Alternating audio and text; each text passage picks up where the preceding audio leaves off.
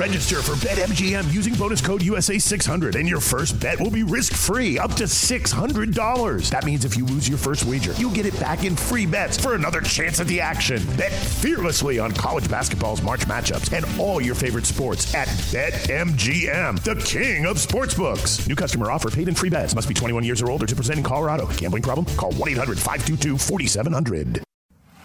Habla español, amigo. Español, amigo. Damas y caballeros, están escuchando Hablemos MMA con Danny Segura. ¿Qué tal mi gente? Y bienvenidos al octavo episodio de Hablemos MMA. Mi nombre es Dani Segura, periodista de MMA Junkie y USA Today Sports. Obviamente también conductor, host de este programa y en esta edición número 8 de Hablemos MMA les tenemos un programa muy muy especial. Empezaremos con un resumen de lo que vimos esta semana en cuanto a eventos y, estuvimos súper ocupados, ¿no? Yo estuve trabajando como loco porque tuvimos tres eventos grandes este fin de semana. El viernes, Velator 245. El sábado, otra vez Velator 246 y UFC en ESPN más 35. Entonces, muchísimo de qué hablar en cuanto a combate. Luego en la mitad del programa vamos a estar hablando con el martillo ruso Artem Lobo. Sí, señores y señoras, escucharon bien. Artem Lobo va a estar en el programa de hoy y esta no es una entrevista en inglés, esta entrevista 100% en español. Y yo creo que eh, de pronto esta noticia los coge un poco de sorpresa. Artem Lobo, si no estoy mal, yo creo que esta es la primera entrevista que él hace en español. Eh, de pronto estoy mal, no sé, no, no he visto otras, pero sí, ahí les tenemos la exclusiva, obviamente Artem Lobo uno de, los uno de los nombres más grandes de Europa, una estrella de boxeo a puño limpio, un ex peleador de UFC, mejor amigo de Conor McGregor. Entonces, bueno, ahí estaremos hablando con él eh, en la mitad del programa. Y luego para terminar, como siempre mi gente, vamos a estar dando un repaso de las noticias de la semana. Y mi gente, como les digo, cada semana, esta semana no es excepción. Hubo muchísimo de qué hablar, obviamente bastantes noticias en el transcurso de la semana, entonces ahí vamos a estar repasando para mantenerlos al tanto del mundo de las artes marciales mixtas. Así que sin más espera, hablemos MMA. Repasemos los resultados que vimos este fin de semana. Como les dije, mi gente, muchísimo de qué hablar. Hubo una cartera de UFC y dos de Bellator. Entonces, bastantes combates, bastantes historias que estuvieron desarrollándose en esas carteleras. Entonces, bueno, empecemos con la de UFC y ya después eh, hablamos de las dos carteleras de Bellator.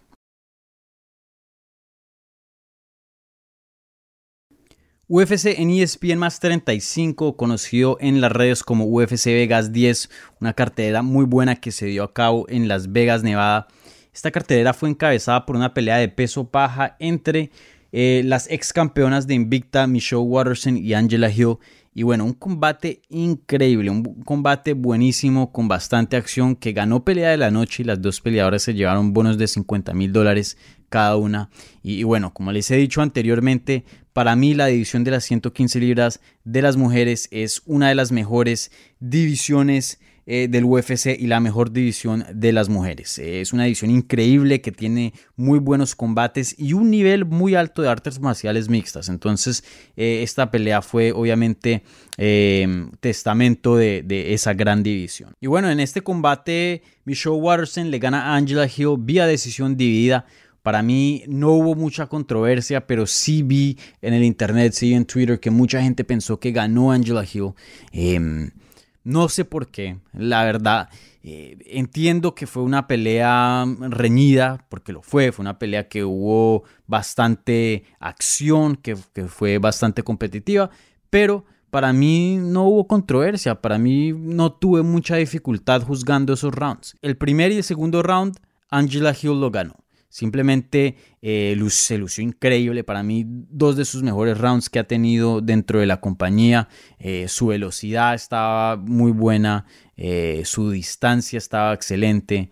estaba golpeando bastante. Estaba golpeando duro. De hecho, Michelle Watterson estaba bien hinchada en esos primeros 10 minutos. Se estaba cortada un poquito. Y bueno, lució excelente. Pero después de los primeros 10 minutos, después de los primeros dos rounds, vimos una Angela Hill diferente. Vimos una Angela Hill más pesada, se movía menos, se movía más lento, golpeaba menos, golpeaba con menos fuerza. Y, también vimos del otro lado, Michelle Watson, la veterana, eh, buscando diferentes maneras para ganar el combate y, muchas de, esas maneras em, anotaron y, por eso fue que ganó la pelea.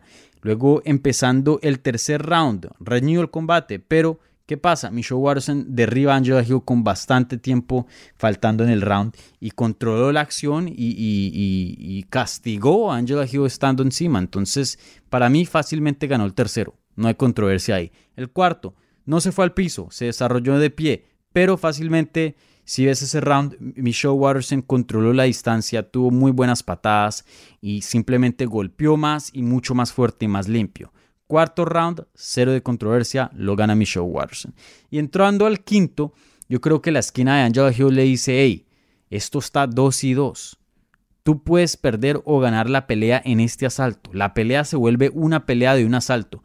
Y ahí vimos que Angela Hill se puso las pilas, salió con un poquito más de velocidad, salió con un poquito más de, de ganas de ganar ese combate, pero simplemente no fue suficiente se vio más lenta que Watterson, tuvo menos ataques que Watterson y, bueno, vimos que Watterson simplemente eh, prometió más acción y, tuvo unas patadas increíbles al cuerpo y a la cabeza de Angela Hill. Entonces para mí un, round bien competitivo, un, un round bien reñido, pero... Eh, ese round lo ganó Michelle Watterson, simplemente tuvo el mejor desempeño. Entonces para mí no hubo mucha controversia, eh, yo tenía esa, esa pelea eh, juzgada 48-47 Michelle Watterson y, bueno, así fue que la mayoría de jueces vieron, así vieron la pelea. Entonces, bueno, excelente victoria para Michelle Watterson, le rompe una mala racha de dos derrotas. No creo que la posiciona para pelear por el título o, nada así. Eh, la verdad no creo que, sea una victoria muy grande para su carrera. No porque Angela Hill no sea un buen nombre, porque lo es. Eh, simplemente es porque ya Watterson ha perdido contra eh, peleadoras que, están en el top, entonces está en una posición muy difícil, ¿no? perdió contra Carla Esparza, la ex campeona, perdió contra Joanna Jacek, peleó contra Rose Namayunes, ¿no? Entonces, bueno, yo creo que le va a tocar ganar mínimo eh, un combate más, de pronto dos, para poder ahora sí entrar a entrar, ni siquiera eh, eh, retar por el título, pero entrar en conversaciones para retar por el título. Entonces vamos a ver qué le sigue a Michelle Watterson. Y en cuanto a Angela Hill, eh, yo sé que una derrota tiene que dolerle porque ya dos derrotas consecutivas, dos derrotas muy cercanas. Yo pensé que le ganó a Claudia Gadelia en su último combate. esta pensé que perdió, pero de todas maneras muy reñido. y bueno. Em, tiene que dolerle esas dos derrotas, pero bueno, ella tiene que de, una u otra manera estar orgullosa de su desempeño. No solo peleó muy bien y ganó pelea de la noche, pero también hizo historia esa noche. Fue la primera mujer afroamericana en encabezar un evento del UFC. Y bueno, eso es historia y un momento muy grande para ella y su gente. Entonces, eh, excelente. Eh, pelea de Angela Hill y para mí ella sigue siendo una peleadora muy joven, aunque sea un año mayor que Michelle Watterson. Ella entró a este deporte bien tarde y hasta ahora estamos viendo lo mejor de Angela Hill. Yo creo que lo mejor de Angela Hill está por venir y ella está entrando a la mejor etapa de su carrera. Entonces eh, pienso que le vienen combates muy grandes y, bueno, pienso que va a seguir mejorando y va a ser un problema en esa división. Así que esta derrota no creo que, le haya terminado la carrera o, nada por el estilo. Al revés, yo pienso que, que tiene un futuro muy brillante. Entonces vamos a ver qué le sigue a Angela Hill. Y en el evento coestelar esta pelea no fue muy grande, obviamente ningún peleador rankeado, pero de todas maneras una pelea, eh, aunque fue corta, muy divertida. Otman Azaitar le gana a Kamaworthy vía knockout técnico en el primer round, una pelea de 155 libras. Esta es la segunda victoria de, de Otmar de Otman en, el UFC. Y bueno, las dos victorias han sido finalizaciones en el primer round. Entonces, eh, excelente desempeño de Otman. Y ojo, hay que tenerle ojo a ese peleador porque es un peleador que es muy bueno, un peleador que tiene un estilo medio loco, pero divertido de ver. Un peleador que tiene bastante poder y buen striking. Entonces puede llegar a hacer bastante ruido en las 155 libras, que es una división muy difícil. Entonces vamos a ver qué le sigue a Otman. Pero ojo con Otman porque puede llegar a hacer bastantes cosas en esa división. Y como les dije anteriormente, hicimos un cambio a este segmento, entonces no vamos a estar repasando todos los resultados de la cartelera, pero sí hay unos desempeños que quiero resaltar. Entonces, empecemos con el de Roxanne Modafferi. Roxanne Modafferi, una peleadora que lleva peleando desde el 2003, 17 años en este deporte, le gana a Andrea Lee vía decisión unánime y, bueno, un, desempeño muy duro de, de Roxanne Modafferi. Sí tuvo que luchar por esa pelea, sí tuvo que sufrir por esa victoria. Y, bueno, como lo dije acerca de Alistair Overeem, digo lo mismo de Roxanne Modafferi. Hay que admirarla y, hay que respetarla muchísimo porque sigue estando en el top 10 de, una división y, de la mejor empresa del mundo en cuanto a MMA. Y, bueno, estando casi 20 años en este deporte y eso es muy difícil de hacer, de, hacer. como les dije, este deporte evoluciona tan rápido y, el talento cada año mejora tan, muchísimo que es muy difícil mantenerse e, en, un lugar top. Entonces, lo que ha hecho Roxanne Modafferi y lo que sigue haciendo es increíble. También quiero resaltar eh, la pelea entre Ed Herman y Mike Rodríguez. Esa sí tuvo controversia, mi gente. Eh, Ed Herman ganó ese combate en una pelea de peso semicompleto. Lo ganó vía Kimura, vía sumisión en el tercer round. Y por el Mike Rodríguez, por el Mike Rodríguez. Mike Rodríguez lució súper bien en todo el transcurso de ese combate. En el segundo round conecta con dos rodillas durísimas en el estómago de Ed Herman. Ed Herman cae al suelo, parece que no va a poder continuar. Mike Rodríguez lo intenta finalizar, pero referí para la pelea pensó que le dieron un golpe ilegal en las partes nobles a Ed Herman, pero no fue así, fue bien limpio esas rodillas, paró el combate y le dio tiempo a Ed Herman que se recupere. Se recupera Ed Herman, bueno, y el combate sigue, Mark Rodríguez de hecho le sigue ganando, y el veterano, siendo el veterano que es, eh, puede sacar de la nada una llave, una sumisión, una kimura en el tercer round y tiene un tremendo regreso y gana ese combate vía sumisión. Y bueno, si el referee hubiera visto eso clarito, el combate hubiera continuado y Mike Rodríguez hubiera tenido la finalización en el segundo round. Así que una victoria muy dura para Mike Rodríguez. Esto hubiera sido una victoria muy grande para su carrera, pero bueno, este deporte es bien loco y eso pasa, pero, pero algo ahí tiene que pasar. No sé si la comisión va, a ver ese combate otra vez, pero fue un gran error del referee. Entonces, eh, dura victoria para Mike Rodríguez. También Bobby Green le gana a Allen Patrick en las 155 libras, una decisión unánime. Y yo vi muchas personas diciendo, ay no, eh, miren, Bobby Green por fin, ¿no? Está entrando a una buena etapa de su carrera. Wow, ahora sí se le está viendo la personalidad. Wow, miren qué, tan, eh, qué tanto ha mejorado en el boxeo. Señores y señoras, yo estaba diciendo por años qué tan buen boxeador es Bobby Green. De hecho, creo que lo dije en el primer programa de Hablemos MMA. Un, movimiento de cabeza excelente, un movimiento de pies excelente y una personalidad también afuera de la jaula excelente. Este peleador no ha sido promocionado bien. Este peleador no lo han puesto en buenos combates para volverlo una estrella. Yo lo dije de Jorge Masvidal cuando no era una estrella. Yo dije, este man puede ser una estrella y el UFC no lo está promocionando bien. Y miren cómo terminó Jorge Masvidal.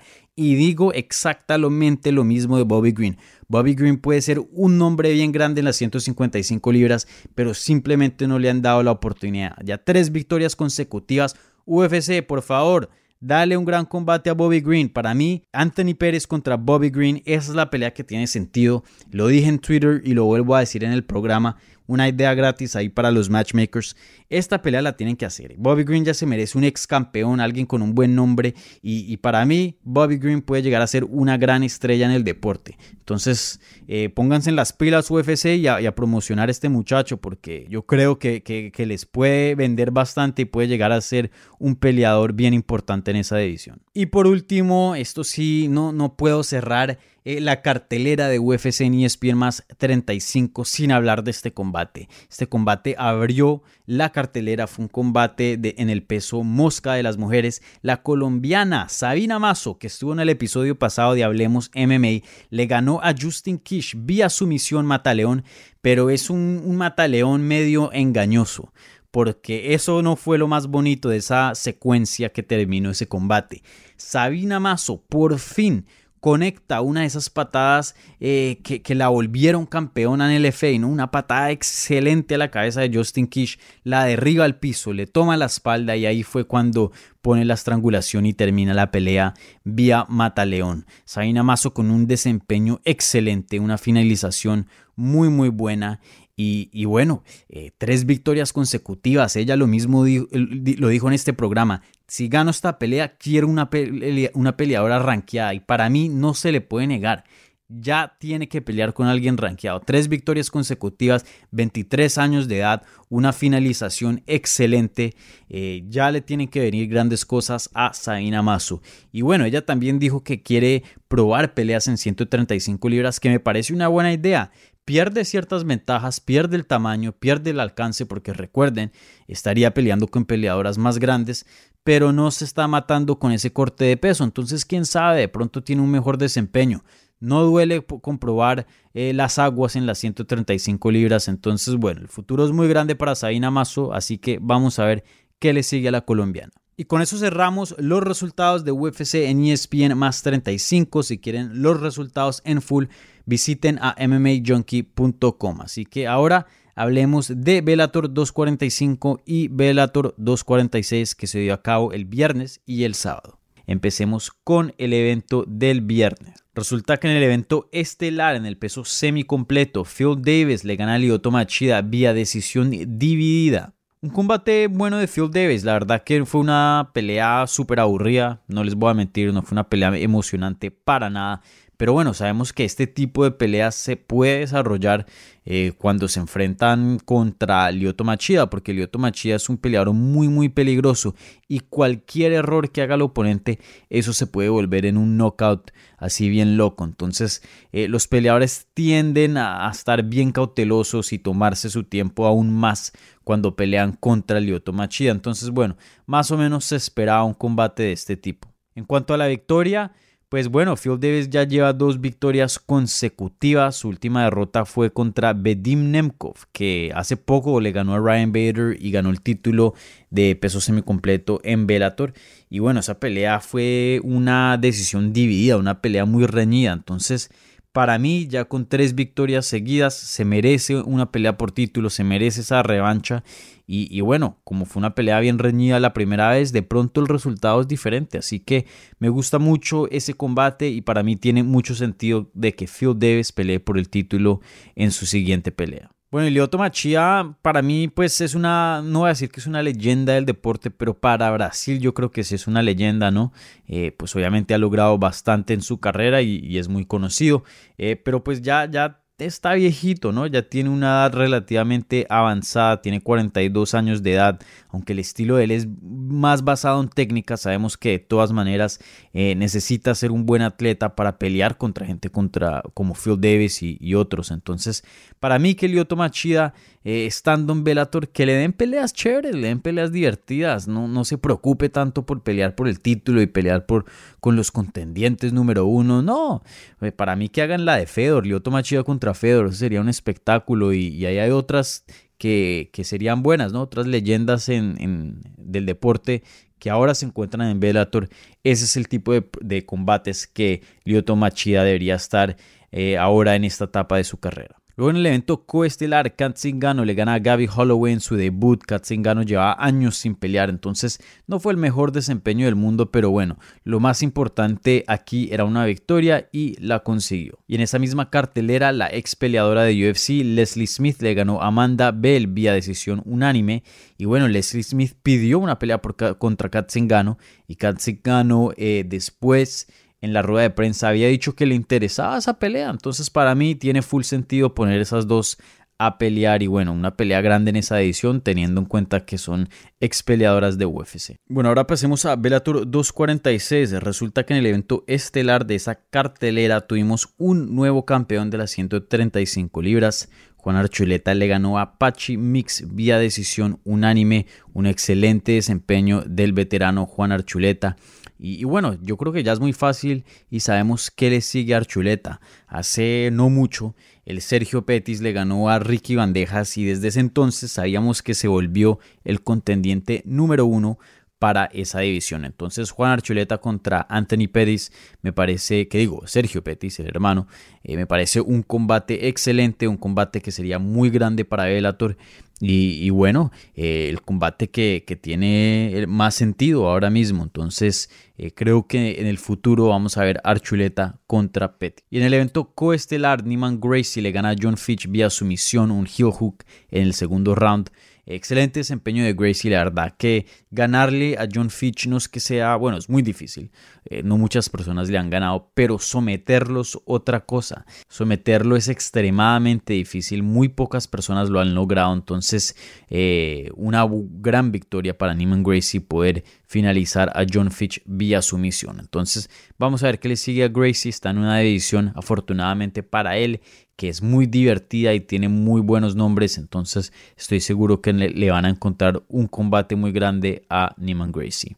Y John Fitch resulta que después de ese combate anunció su retiro después de eh, estar peleando ya desde el 2002, si no estoy mal, ya con 42 años de edad. Simplemente dijo que su cuerpo ya no es igual, no se recupera más, no tiene el mismo, mismo aguante, entonces eh, le parece que la mejor decisión es terminar su carrera y bueno, es un peleador que alcanzó a retar en, su tiempo a George St. Pierre en el UFC, ¿no? Cuando George St. Pierre estaba en, sus mejores tiempos. También un peleador que ganó un título en World Series of Fighting. Entonces, bueno, una excelente carrera de John Fitch, uno de, uno de los mejores peleadores de las 170 libras en su tiempo. Así que eh, felicidades a John Fitch por una carrera muy buena. Y en esa misma cartelera, Liz Carmouche, la ex retadora de título, gana su debut en Bellator y le gana a Diana Bennett vía sumisión Mataleón en el tercer round. Un excelente desempeño de Carmouche, un desempeño eh, que ya estamos acostumbrados de ver de esa peleadora. Y bueno, para mí es muy obvio lo que sigue. Me parece que una pelea contra eh, la campeona Eliman Lay McFarden es la que tiene lo más sentido ahora mismo. Me parece que es una excelente pelea y una pelea muy grande para, para esa división. Entonces, eh, que Bellator haga esa pelea ya porque eh, me parece un gran combate y Liz Carmouche se merece pelear por el título de las 125 libras. Y con eso concluye los resultados de este fin de semana. Tres carteleras, un fin de semana bastante largo, muchísimo de qué hablar, entonces por eso se alargó un poquito más este segmento. Eh, pero bueno, como les dije, había muchísimo de qué hablar porque habían resultados muy importantes, combates muy grandes. Entonces bueno, eh, con eso resumimos lo que vimos este fin de semana con UFC y Bellator. Bueno, y antes de que vayamos a la entrevista de la semana, les tengo que dar dos noticas porque cuando grabamos la entrevista sucedieron dos cosas que de pronto no es que cambien la entrevista, pero pues obviamente influyen a nuestra conversación. Entonces tener en cuenta de que lo que les voy a contar todavía no ha sucedido cuando eh, grabamos la entrevista. Entonces, bueno, Artem Lobo eh, firmó contrato de una pelea con Arena Fight Championship y pelea en Francia este diciembre. Habló un poquito y nos dio pistas de, de eso, pero en ese entonces no la podía anunciar. Entonces tengan eso en mente. También el amigo de Artem Lobov, Conor McGregor, en ese entonces, eh, pues todo iba bien, ¿no? Pero vimos reportes hace, hace unos días recientemente de que Conor McGregor fue arrestado en Corsega, Francia, y fue arrestado por supuestos cargos de eh, asalto sexual. Entonces, este, tener eso en cuenta cuando hablamos de Conor McGregor. Y bueno, tener en cuenta también que todavía los cargos no, no le han dado los cargos a Conor McGregor. Eh, el manager dijo que pues fue arrestado, que lo entrevistaron y lo dejaron ir porque él no es culpable y simplemente eh, hay una persona que, quiere dinero y quiere hacer eso. Entonces no sabemos cuál es la verdad todavía. Eh, es una noticia que está en desarrollo y bueno, no podemos especular y, y hablar de muchos detalles porque pues esto es cosa seria de ambos lados. De ambos lados para la víctima si es que es cierto y también del lado de McGregor si es que es falso. Obviamente es la reputación, que es algo muy importante. Entonces, temas muy delicados. Entonces, tener en cuenta que esas dos cositas todavía no habían pasado, justo pasaron después de que grabamos la entrevista, pero bueno, la entrevista no tiene que ver con nada de esos dos temas, eh, hablamos de muchas otras cosas más, entonces sigue siendo muy relevante y vigente. Así que ahora sí, vamos a la entrevista de la semana con Artem.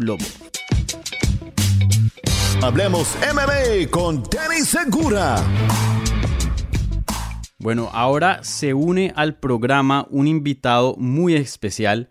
Él es un ex peleador de UFC, una estrella de bare knuckle boxing, de boxeo a puño limpio, uno de los nombres más grandes de Europa. Estamos hablando con el gran martillo ruso, Artem Lobov. Artem, ¿cómo estás? Y bienvenido al programa. Ah, estoy bien, Dani. Muchísimas gracias por invitarme. ¿Y cómo estás tú? Yo estoy muy bien, encantado de que estés con nosotros en Hablemos MMA. Y, bueno, te tengo que decir que obviamente tú, tú tienes un nombre muy grande, tienes un, following, un seguimiento muy grande en Estados Unidos, en Europa. Y de pronto los fans latinos no, no saben que, que, sabes español. De pronto esta entrevista los está cogiendo por sorpresa. Entonces, eh, primero explícanos, ¿cómo aprendiste español? Bueno, primero tengo que decirte que mi español no es tan bueno como antes. Ah, lo que pasa es que hace 18 años que no tengo práctica, pero todavía hablo bastante bien. Y como hablo es que yo viví dos años en Argentina, en ah, Buenos Aires. Ah, cuando tenía 14 años, mi, mi familia nos movamos a Argentina y vivíamos there por dos años en Buenos Aires. Ah, por eso puedo hablar. Por supuesto, yo fui a escuela normal ahí. Mi escuela se llamaba Normal número 9. Ah, si alguien que está escuchando puede ser que la conoce, ah, les quiero decir hola. Y sí, por eso hablo español. Wow, qué chévere. Eh, muy interesante eso. ¿Y, cuántos idiomas hablas? Sé que hablas obviamente inglés, ruso, español. ¿Hablas más otros idiomas eh, más que ah, esos tres? No, solamente estos tres, pero yo ah, quería aprender alemán y fui a Alemania cuando estaba estudiando en mi universidad. Fui a un año ah, para vivir en Alemania para aprender alemán, pero fue muy difícil aprenderlo porque todo el mundo habla inglés muy, muy bien en Alemania y siempre quieren practicarlo. Por eso cuando yo trataba de hablar alemán, no, no, no eh, fue muy difícil porque ellos quieren practicar ah, ah, um, inglés y por eso yo um, hablaba inglés todo el tiempo, no aprendí alemán. Sí. Y, y, muy interesante, ya que lo mencionas, ya te escucho un poquito un acento argentino. Eh, y, y, cómo terminaste en Argentina? ¿Cómo viviste esos dos años? ¿Por qué tu familia se mudó a Argentina? Sí, sí, nos, nos ah, fue muy bien. Lo que pasó es que nos agarró el corralito. No sé si te acuerdas de la crisis, la crisis que fue en Argentina. Creo que era el año 2002. Ah, y por eso nos teníamos que ir y fuimos a Irlanda. Ya, chévere, chévere. Y, bueno, entonces eh, cuéntanos, eh, hace un rato que, no escuchamos de ti, obviamente ha pasado muchísimo en el mundo con la pandemia y, todo lo que está sucediendo. Eh, ¿Tú cómo has estado durante estos tiempos y, qué, qué has hecho en estos últimos meses? Bueno, pues, lo, que, lo que me salvó durante la pandemia es mi hijo, porque no podría entrenar, no podríamos hacer nada, pero cuando tenés un niño en la casa, nunca vas a ser aburrido. Siempre jugamos con él y nos vemos las películas, eh, todo eso, por eso no estaba aburrido. Pero después de algún tiempo empecé a entrenar. Ah, primero me entrené solo, pero Ah, entendí que no, no, es, no es suficiente, tenía que entrenar más y después de un rato empecé a entrenar con mi entrenador de boxeo y también con mis uh, sparring partners. Y ahora ya todo está más o menos normal y ahora ya entreno normalmente. Claro. Y tú sigues con SGB, ¿cierto? Ah, sí, sí, cierto. Siempre, siempre, hasta la muerte. Sí. Chévere, chévere. Y, bueno, em, tus últimos combates fueron en Bernoco eh, FC, ¿no? Lo que es boxeo a puño limpio.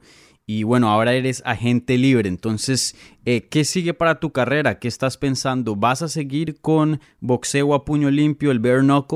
O, de pronto vas a regresar a, las artes marciales mixtas? ¿Qué, qué estás pensando? Ah, de verdad, Tani, para mí no, no es tan importante. Eh, lo que quiero ver es uh, mucho, mucha plata. Así que eh, ellos pagan, yo peleo. y quien me paga más, voy a pelear ahí. Ah, pero ahora estoy eh, negociando con algunas ah, promociones de MMA, así que creo que mi pelea próxima va a ser en MMA. Pero también voy a pelear en boxeo uh, knuckle y también un boxeo normal. Esto es lo que quiero hacer en el año próximo.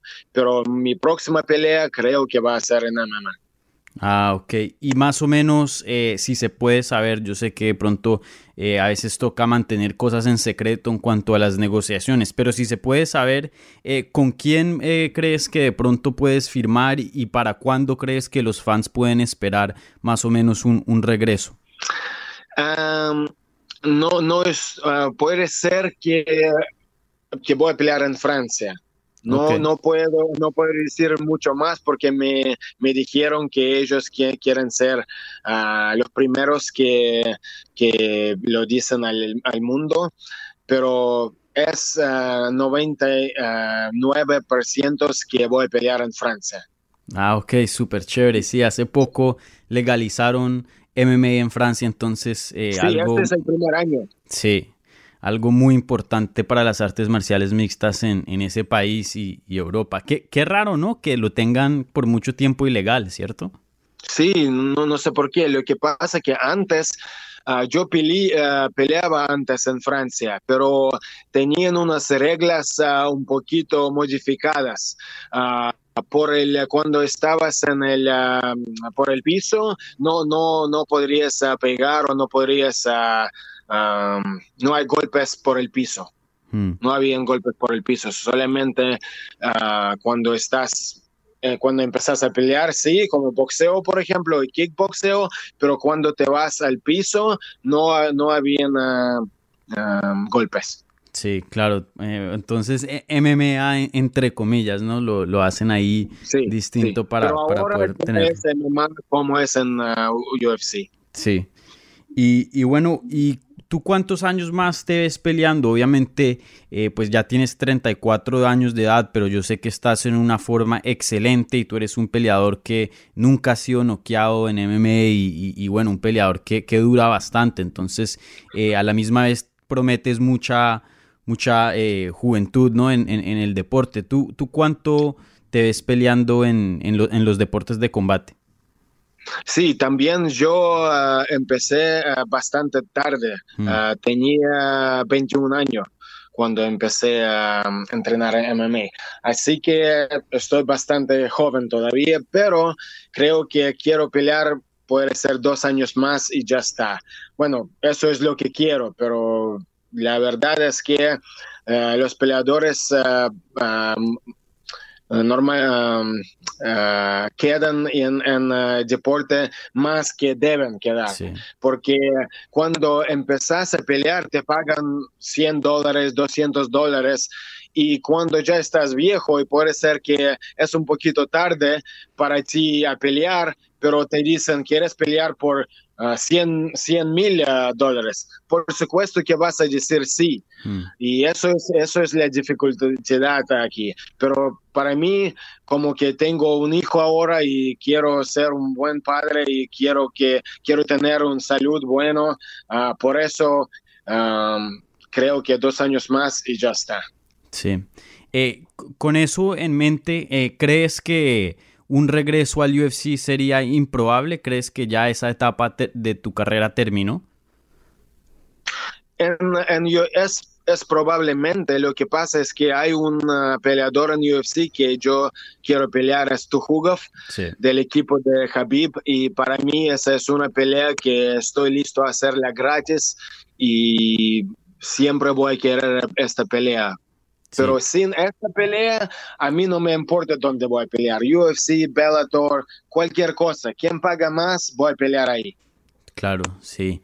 Y, bueno, ustedes, los dos estaban supuestos a pelear, ¿no? En algún punto y, luego ese combate eh, no sucedió. ¿Crees que todavía como que esa rivalidad entre pues el equipo de eh, SBG, Conor McGregor, ¿no? Eh, con el equipo de Habib, eh, ¿sigue viva? ¿Sientes algo ahí todavía? Sí, sí, creo que esto es algo que no sé si este, este problema va va a desaparecer. Ah, creo que este, este problema va a ser siempre ahí y por mí mismo, por ejemplo, yo siempre voy a estar listo para pelear contra el equipo este. No me Tu jugo es el quien quiero, pero la verdad es que cualquiera de los peleadores de este equipo, yo estoy listo a pelear. Sí. Y, bueno, ¿qué nos puedes contar de, tu amigo Conor McGregor? Él hace poco dijo que estaba retirado, ¿no? Pero pues sabemos que sigue siendo un hombre bien grande y un peleador muy bueno y los fans quieren verlo de regreso. Eh, ¿Has estado entrenando con él? Yo sé que él más o menos ha estado un poco de vacaciones. Eh, ¿Qué nos puedes contar de él? ¿Qué es lo último de él? Bueno, ahora él está en el sur de Francia y está entrenando para un maratón en una bicicleta de agua. Ah, ah con, la princesa de Mónaco. Oh, wow. Ah, eh, sí, no, estoy seguro de, todos los ah, detalles de esto, pero eso es lo que sé, que está en Francia ahora, está entrenando para este maratón. Así que él está entrenando y yo creo que va a pelear va a pelear. Eh, Conor es un peleador de corazón. Hmm. nació como un peleador. Ah, y por eso esto es algo que siempre va a querer hacer. Y ahora que e, él está todavía muy joven, él tiene 32 años. Así que estoy bastante seguro que, que va a pelear. Claro, sí. Y, bueno, de vuelta otra vez a, a, UFC, te quería hacer una pregunta más. Si, si, no vuelves a llegar, si no te llegan esa, a dar esa pelea con, con eh, eh, ¿cómo, ¿cómo, ves tu carrera del UFC? ¿Cuáles son tus mejores memorias y, cómo dirías que fue tu experiencia en esos años que, que competiste en, dentro del UFC? Ah, tengo, tengo, tengo, muchas memorias de UFC. El, el Ultimate Fighter House fue muy, muy bueno. No, no, no, no tenés que preocuparte de nada. Estás viviendo en una casa muy buena, te, te dan la comida y solamente tienes que entrenar y pelear. Para mí, yo podría vivir toda mi vida, mi vida ahí. Mm.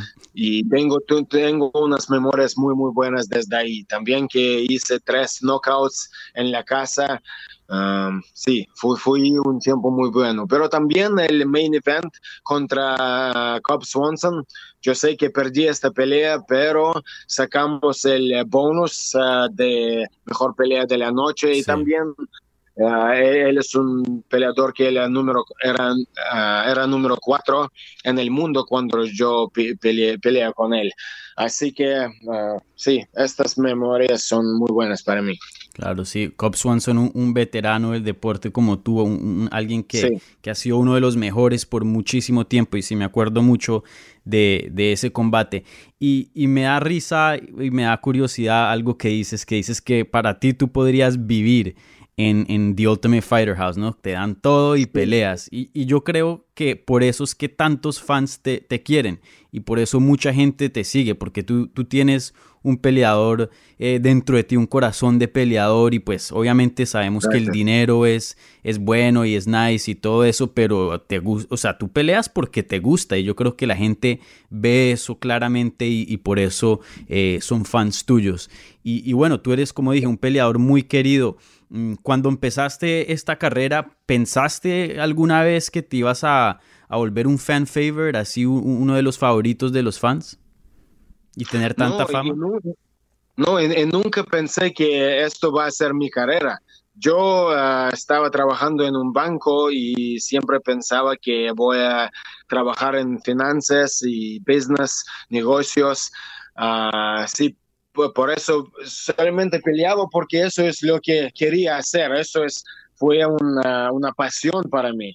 Y, y después que yo eh, tuve oportunidad a, hacer, a, cobrar plata haciendo algo que me gusta tanto, dije, por supuesto que sí, ¿por qué no? Entonces fue mi carrera, pero es, pero eh, nunca, nunca lo pensaba. Sí, Sí, y chistoso, muchos peleadores entran más o menos así, pensando, bueno, no muchos, pero varios, ¿no? Que empiezan así porque les gusta y luego termina haciendo una carrera y los lleva a, muchos lugares. Y, te quería preguntar algo, ¿tú eres fan de, fútbol? Ah, no es tanto como antes. Por ejemplo, cuando yo viví en Argentina, sí. Yo era un fan de fútbol porque si vivís en Argentina no puedes no ser un fan de fútbol. Sí. Todo el mundo te va a preguntar, todo el mundo eh, le gusta fútbol, por supuesto.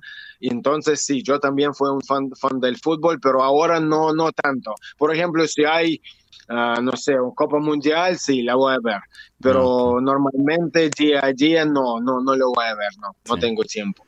Y te, pregunto porque yo soy un fan de fútbol bien grande y vi que fuiste a, creo que fue la Champions League pasada, fuiste con, con Conor McGregor, ¿no? No, yo no fui, no fui, no, pero fuimos con Conor al, eh, al Mundial en Rusia. Ah, sí, sí, sí, Cuando estaba en, en dos, 2018. Y también eh, él fue a, visitar nuestro presidente, Vladimir Putin, y también ah, vimos al final, ah, era Francia contra Croacia. Ah, sí, súper chévere. Sí, me acuerdo de esa, esa copa muy buena.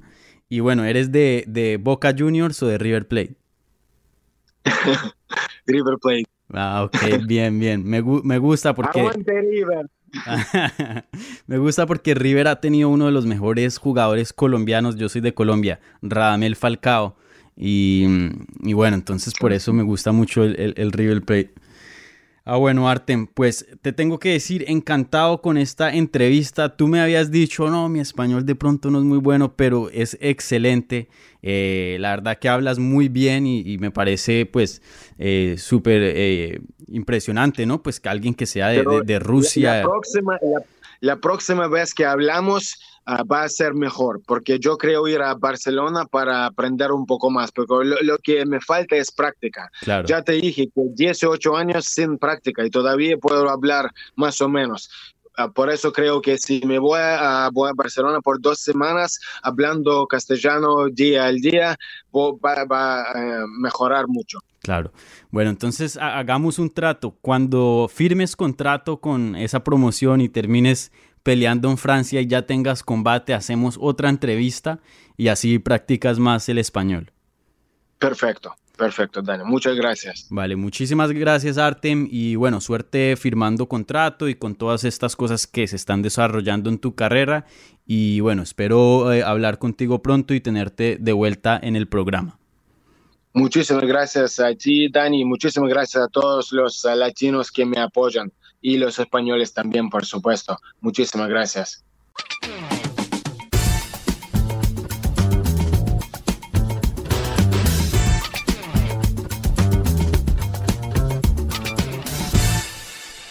Noticias, repasemos lo que sucedió esta semana en cuanto a noticias, combates anunciados y muchas otras cosas. Entonces, empecemos con Dana White. Dana White anunció hablando después del Contender Series el martes, eh, anunció que los eventos de octubre se van a llevar a cabo en el Fight Island. Yo les he estado anunciando bastantes combates, obviamente oponentes, peso y fecha.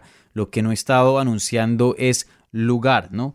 Entonces ahora sabemos que en el 3 de octubre, el 10 el 17 y el, y el 24. Esos eventos se van a dar a cabo en Abu Dhabi, en Fight Island. También en esa misma rueda de prensa, Dana White anunció que The Ultimate Fighter 29 se viene. Todavía no han decidido quién va a ser los coaches, quién van a ser los entrenadores de esa temporada, pero lo que sí dijo es que The Ultimate Fighter no se va a ir a ningún lado y sí va a regresar porque han habido rumores eh, eh, que pronto se iba a ir, ¿no? Que los ratings de pronto no le estaba yendo muy bien, pero bueno, sabemos que es un show que históricamente ha sido muy grande para la promoción, entonces va a seguir para su temporada número 29.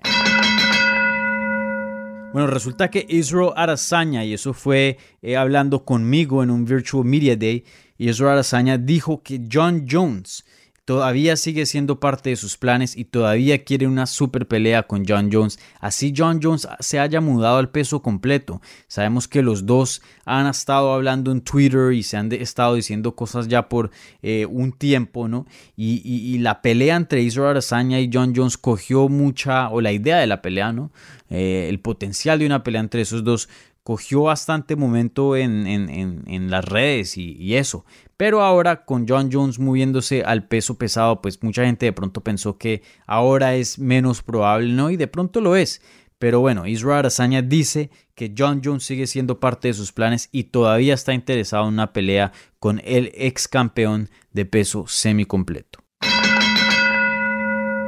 Bueno, y estas noticias tienen que ver con Bellator. Resulta que la promoción anunció que va a tener un evento en Francia, en París, Velator 248. Y, bueno, este evento es histórico porque es el primer evento así de una promoción mayor que se da a cabo en Francia. En Francia las artes marciales mixtas han sido ilegales y bueno, eso cambió en enero de este año y las volvieron legales. ¿Por qué? No tengo ni idea. Pero bueno, ahora se puede tener eventos de MMA en Francia y Bellator es la primera promoción que va a tener un evento en ese país. También hablando de Bellator, resulta que Bellator firmó contrato con CBS Sports Network y deja Paramount Network. Ya tiene otra televisora. Todavía sigue siendo de la familia de Viacom, ¿no? De, esa compañía. Pero bueno, ya no vamos a ver a Bellator en Paramount Network, sino que se va a CBS Sports Network. Y eso para la gente que vivía en Estados Unidos son buenas noticias porque algo cansón que veíamos en Paramount Network es cuando tenían carteleras en Europa, las pasaban al otro día. Entonces ya sabíamos los resultados eh, y no podíamos ver las peleas, obviamente. Entonces, bueno, ahora resulta que con este nuevo contrato, las peleas que van a pasar internacionalmente en Europa van a salir en vivo. Entonces, bueno, eso son buenas noticias para todos los fans aquí en Estados Unidos y también van a tener más shows los jueves, que para mí me encanta. Menos trabajito el fin de semana y, bueno, entre semana una cartelera, un jueves, también me parece, me, parece chévere. Entonces, eh, un, cambio muy grande para Bellator se viene y ese cambio empieza el primero de octubre. Bueno, y de vuelta a UFC, resulta que el veterano Ricardo Lamas anunció su retiro y lo anunció con nuestra página, con MMA Junkie. Lo anunció en MMA Junkie Radio con George y Brian García, dos peruanos amigos míos. Y, bueno, anunció su retiro. Él, ya tenía 38 años de edad. Él ya peleando por mucho, mucho tiempo. Y anuncia su retiro después de una pelea contra Bill Algeo el UFC pasado que, bueno, ganó pelea de la noche y, ganó ese combate. Ahí estuve felicitando y hablando con Ricardo Lamas. Él va a estar en un episodio de Hablemos MMA en el futuro. De pronto, no sé si la próxima semana o la que sigue, pero ahí vamos a coordinar y, bueno, vamos a hablar de su carrera y, de toda su experiencia, su decisión de, retirarse y todo eso. Y, y, bueno, una carrera excelente de Ricardo Lamas, un pionero de las artes marciales mixtas en cuanto a Latinoamérica, ¿no? Él retó por el título contra José Aldo hace muchos años atrás y bueno, él nació aquí en Estados Unidos, pero tiene descendencia cubana eh, y mexicana, ¿no? Y habla muy bien el español y siempre ha representado a los latinos en esa jaula. Entonces, eh, bueno, un día un poquito, una noticia un poquito triste para los latinos porque siempre eh, es chévere Ricardo Lamas pelear, pero también feliz porque, bueno, se retira de, un gran combate y, bueno, tuvo una carrera excelente. Entonces, felicidades a Ricardo Lamas. Bueno, ahora vamos a las noticias respecto a los combates anunciados o cancelados. Resulta que Chris Cyborg, empecemos con la noticia más grande. Chris Cyborg, la campeona de las 145 libras de Bellator, va a defender su título por primera vez en Bellator 249 el 15 de octubre. Ella va a pelear contra Arlene Blenkovi. Entonces, un momento muy grande para Chris Cyborg que continúa su carrera con Bellator. También resulta que el veterano Paul Daly va a pelear contra Derek Anderson en el evento estelar de Bellator 247 el primero de octubre y bueno como había dicho anteriormente esa va a ser la primera cartelera eh, que va a marcar el nuevo contrato con Bellator con CBS Sports Network. Y bueno, esa cartelera va a ser en Milán, en Italia, pero sí va a salir en vivo ese jueves. Entonces, eh, bueno, una, una excelente eh, pelea y bueno, a mí me encanta siempre ver a Paul Daly pelear porque es un striker muy bueno y un peleador muy emocionante. Bueno, y siguiendo con Bellator, resulta que Gegard Musasi contra Douglas Lima, que es una pelea por título vacante en las 185 libras, eh, va a suceder en Bellator 250. Y bueno, ya les había dicho en episodios pasados de Hablemos MMA que había planes de hacer esta pelea este año. Y bueno, ya tenemos por fin eh, el evento que, que va a suceder, Bellator 250. Y también la fecha, ¿no? Eso va a ser un, viernes 29 de octubre. Entonces, una gran pelea, un gran combate. Fácilmente, yo creo que. ¿Será que la pelea más grande que Bellator ha tenido? De pronto, fácilmente top 5. Una de las peleas más grandes que Bellator ha tenido en su historia. Entonces, un combate muy importante para esa promoción y para el deporte de las artes marciales mixtas. Y ahora pasando la página a UFC, resulta que el español Juan Espino por fin regresa, va a pelear en UFC 253 el 26 de septiembre, entonces este mes y el peso completo se va a enfrentar contra Jeff Hughes. Y bueno, Juan Espino no ha peleado desde hace 22 meses eh, él ganó The Ultimate Fighter la temporada 28 y desde ese entonces no ha podido pelear. Eh, como si, para los que me han seguido, yo ya he reportado esto varias veces. Él ha tenido varias cirugías de la mano porque no le han podido hacer la cirugía bien y ha tenido muchas lesiones de la mano y no ha estado 100% recuperado pero por fin la última cirugía em, fue un éxito, eh, pudo hacer la, la, recuperación muy bien y luego le llegó la pandemia, entonces estando en España muy complicada la cosa y eso eh, pues eh, demoró mucho más su retorno. Entonces por fin regresa, por fin tiene oponente, por fin tiene fecha, por fin tiene cartelera. Y, bueno, Juan Espino, eh, alguien que, no hemos visto pelear mucho dentro del UFC, obviamente por, por esas circunstancias. Entonces bueno, ahí muy emocionados de ver a Juan Espino completar su segundo combate dentro del UFC. Y respecto a este fin de semana, resulta que Mickey Gall está fuera de su combate contra Miguel Baeza eh, en UFC en ESPN más 36 que está planeado suceder en Las Vegas este sábado. Entonces, bueno, vamos a ver qué pasa con Miguel Baeza. Hablé con Miguel Baeza el domingo por la noche, me dijo que sí va a viajar a Las Vegas, que el UFC todavía está buscando oponente de reemplazo. Entonces vamos a ver esta semana si UFC llega a conseguirle, logra conseguirle un reemplazo para Miguel Baeza. Y con eso concluye el episodio número 8 de Hablemos MMA. Muchísimas gracias a Artem Lobov que nos acompañó en esta edición del programa y, bueno, la verdad que estuve muy impresionado con ese castellano, ese español que tiene Artem Lobov, muy bueno. Y bueno, aquí en Hablemos MMA le deseamos mucha suerte en diciembre cuando haga su retorno a las artes marciales mixtas. También muchísimas gracias a ustedes, mi gente, porque sin ustedes este show no existiría. Entonces, muchas gracias por su apoyo. Escríbanos un review en Apple Podcast, síganos en todas las redes, en Twitter, Instagram y Facebook. Estamos creando una comunidad bien bacana, así que eh, pues sean parte de eso, únanse y síganos en arroba hablemos. Y bueno, y por último les quiero decir que este miércoles regresa un episodio extra de Hablemos MMA. Voy a estar teniendo una conversación con el periodista Rodrigo del Campo, que ha estado cubriendo este deporte por mucho tiempo también. Entonces, bueno, vamos a hablar de muchas cosas que están pasando en las artes marciales mixtas, así que estén al tanto para ese episodio extra.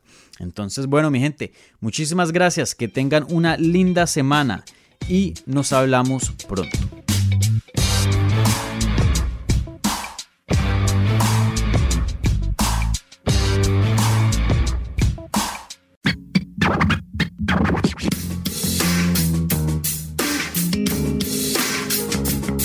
Gracias por escuchar Hablemos MMA. Si les gustó el show, los invitamos a que se suscriban en su plataforma favorita de podcast para recibir episodios semanales. También déjanos tu review o cualquier comentario. Pueden seguir Hablemos MMA en Twitter, Instagram y Facebook en arroba Hablemos MMA.